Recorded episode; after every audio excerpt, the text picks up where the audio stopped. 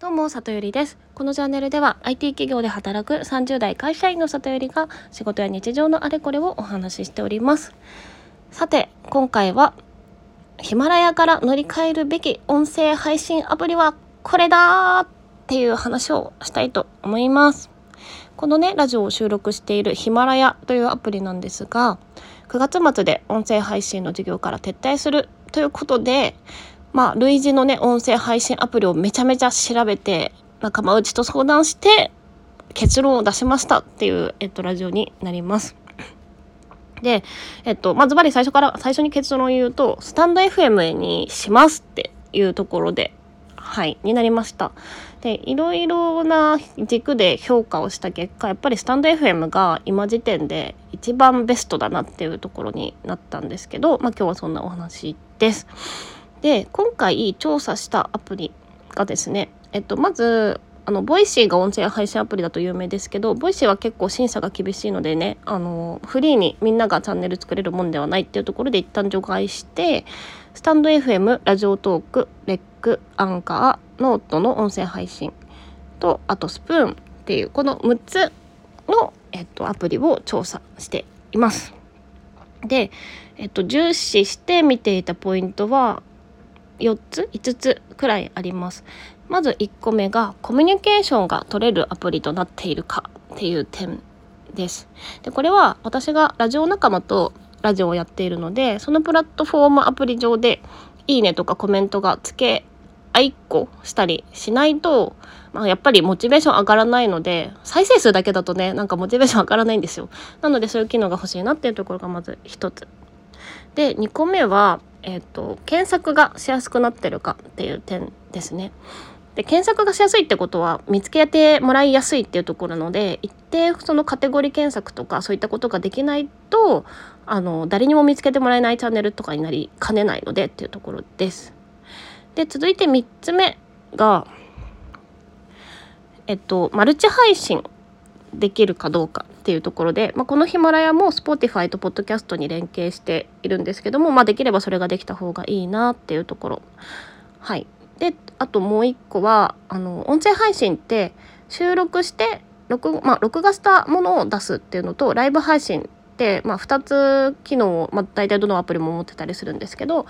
ライブ配信をメインにやるつもりはあんまりやっぱりないのであのラジオっていう形式を押してるアプリがいいなっていうところかな。はい。あ、あともう一個。もう一個は、あの、将来性ですね。あの、今回ヒマラヤが終わっちゃったっていうのが あったので、なので、えっと、これからも続いていきそうなアプリがいいなっていうところで、はい、見てました。でね、えっと、この軸を考えた時点で、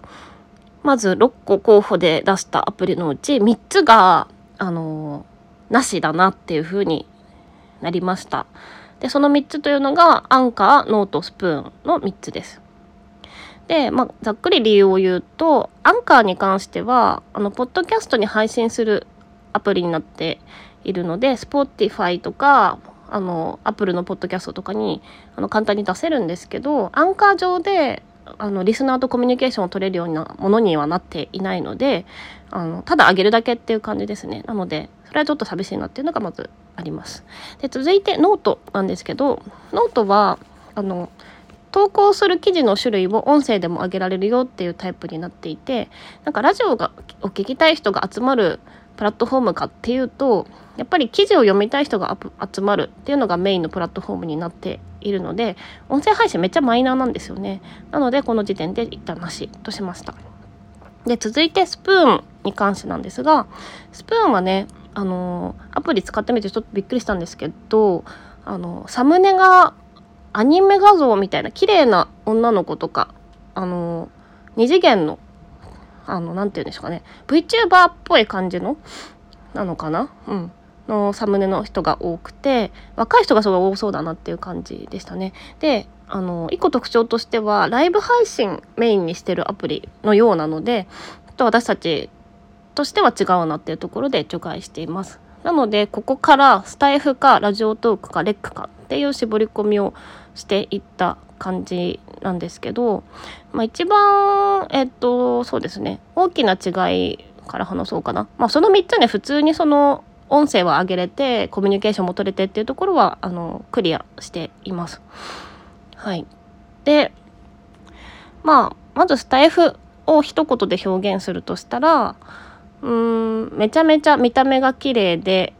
ちょっとリッチなこう記事が投稿できてかつ